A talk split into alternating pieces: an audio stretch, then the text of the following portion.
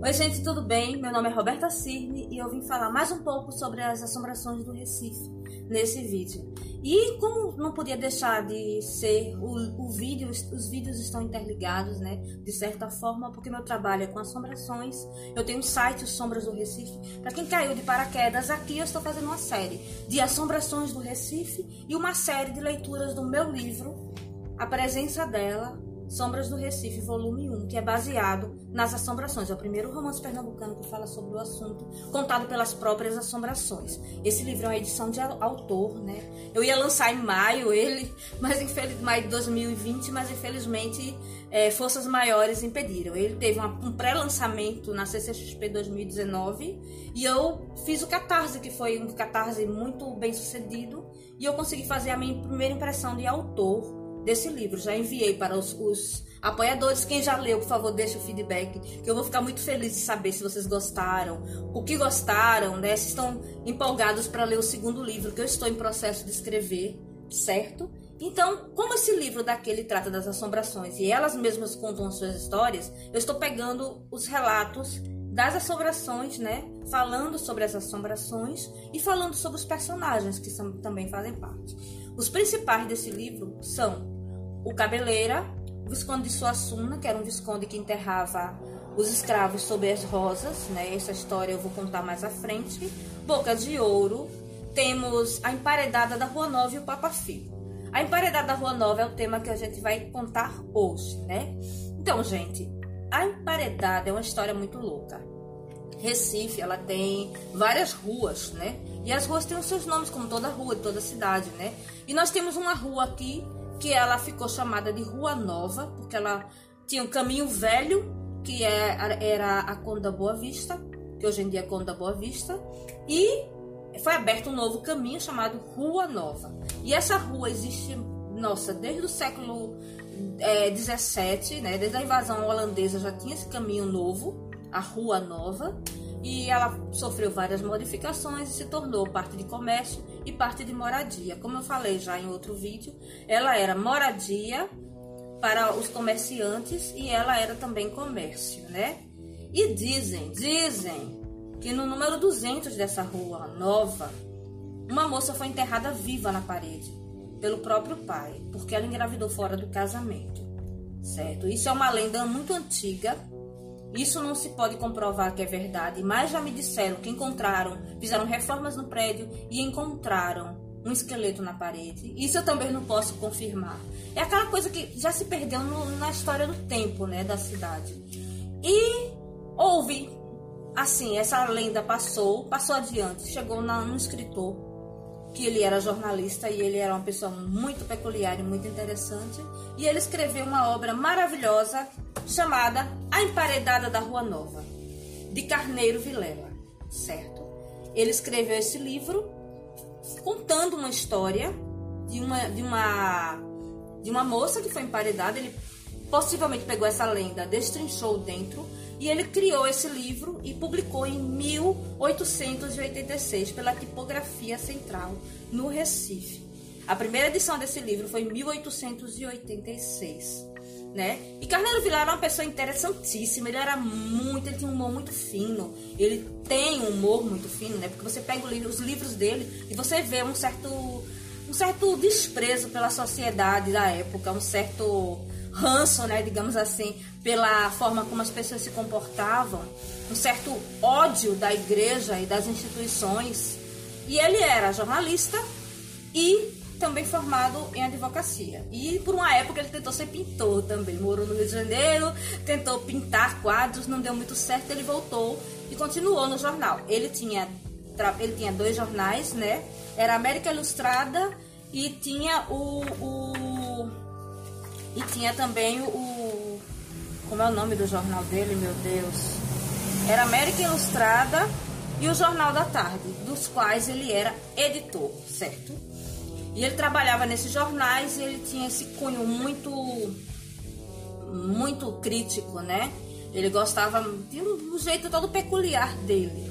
Inclusive, no meu livro, no Sombras do Recife, eu coloco o Carneiro Vilela como personagem. Ele aparece em um determinado momento e é como se a história fosse sido contada a ele para ele recontar na emparedada da Rua Nova. Então, é como se a história que ele ouviu, ele tivesse transcrito aqui, certo?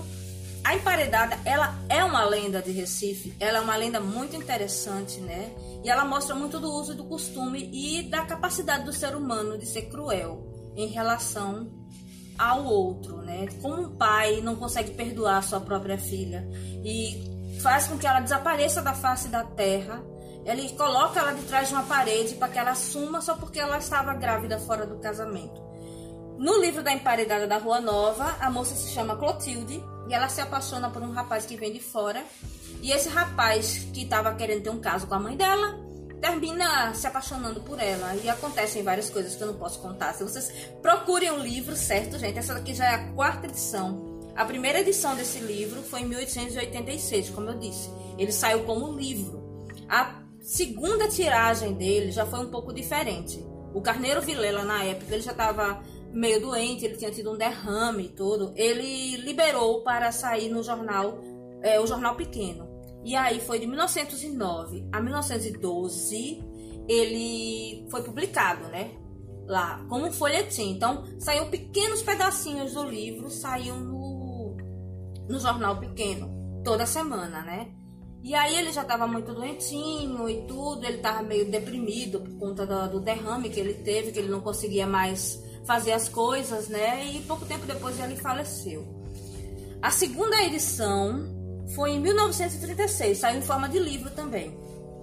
A terceira saiu pela prefeitura da cidade do Recife em 1984 e a quarta, que é essa que eu tenho, é de 2013, pela editora CEP certo? É um livro muito legal, se vocês procurarem, vocês vão gostar, porque ele tem um jeito de escrever maravilhoso, assim, um jeito de escrever que flui, entendeu? É uma maravilha, o trabalho dele é muito bom, eu não tenho só isso, eu tenho também o esqueleto, deixa eu pegar aqui, aqui também, o esqueleto, que foi uma tiragem pequena dele, que foram só 200 exemplares, mas esses livros, assim, são maravilhosos. Ah, eu adoro a história de Carneiro Vilela, como ele escreve, como ele descreve as coisas, né, gente? Então, na minha história, a emparedada da Rua Nova, ela é a Beatriz. E Beatriz, ela foi assassinada pelo pai, né, quando ela ficou com uma pessoa que ele considerava desclassificado para ela, porque ela era uma viscondessa, né? Ela era de família nobre e ela não poderia estar com uma pessoa de um nível inferior, né? Como o, o, o pai dela achava que era inferior, né? E um momentinho, gente. Aqui eu tenho a minha revista também, Sombras do Recife, que a primeira história é a história da emparedada da Rua Nova, é a história da presença dela que eu tentei fazer em quadrinhos. Só que como eu já disse em outro vídeo, é muito complicado, porque era muita coisa, entendeu? Era um texto muito, era muita coisa que eu tinha na cabeça para fazer. E um um um quadrinho não ia conseguir colocar tudo. Então aqui para vocês verem, só tem até a página 30 do livro. Eu consegui fazer em quadrinhos. Eu disse não, isso aqui não vai dar certo. Eu tenho que escrever essa história. E aí terminou virando este livro, né? Então, essa é primeira história dessa revista, que está disponível gratuitamente no site. Vocês podem ir lá no site e podem ver. E tem um texto também anexo que vocês vão poder ver minha parte de pesquisa histórica baseada em outros livros, em Gilberto Freire, não só Gilberto Freire, mas também em Mário Sete para fazer a parte do, do da caracterização de época de 1860, que foi onde eu coloquei, estudo de mapas, estudo de vestuário, estudo de maneiras, até estudo, estudo de linguagens e gírias da época, para poder fazer um, o mais fidedigno possível. Então eu trouxe para vocês a história da emparedada. Eu espero que vocês tenham gostado. Se vocês gostarem, gostaram, me deem um feedback, que eu vou adorar escutar vocês. E assim, eu estou fazendo essas séries justamente por conta de nós estarmos todos trancados em casa e a gente não poder sair, né? Então, já é uma coisa para ajudar a passar o tempo, já é uma coisa para vocês se sentirem um pouco melhores. Eu espero, eu rogo muito que vocês fiquem em casa. Não saiam de casa para a rua sem necessidade. Preservem não só vocês, mas preservem o próximo. Esse momento da, dessa pandemia é um momento da gente pensar não só na gente, mas no próximo. O que a gente está levando desse mundo, né? Como a gente pode influenciar a vida ou a morte de outra pessoa. Então, eu estou em quarentena porque eu amo os meus familiares, porque eu quero proteger os idosos que estão no meu entorno e eu também amo a minha a minha a avó do meu esposo, que ela tem 95 anos e ela está isolada lá em Olinda, eu não posso visitá-la. Então, eu protegendo os idosos que estão próximos de mim, eu estou de certa forma rogando para que protejam ela por lá. Entendeu? Então façam pelos outros o que você gostaria que fizessem pelos seus familiares. E fiquem em casa porque realmente não é uma gripe, é uma coisa muito poderosa e pode machucar você de verdade. Mas assim, Enquanto a gente vai conversando, a gente vai se conhecendo, eu vou trazendo as novidades para vocês. Eu espero que vocês gostem, que vocês me deem um retorno e a gente vai se falando. E quem quiser ler o livro, escutar eu lendo o livro, ele está disponível em uma série também, em capítulos dividido por capítulos, eu vou atualizando à medida que a gente vai passando o tempo. Tá certo, gente? Muito obrigado. Se cuidem, se protejam, fiquem com Deus e podem contar comigo para o que vocês quiserem. Tá certo? Um beijo.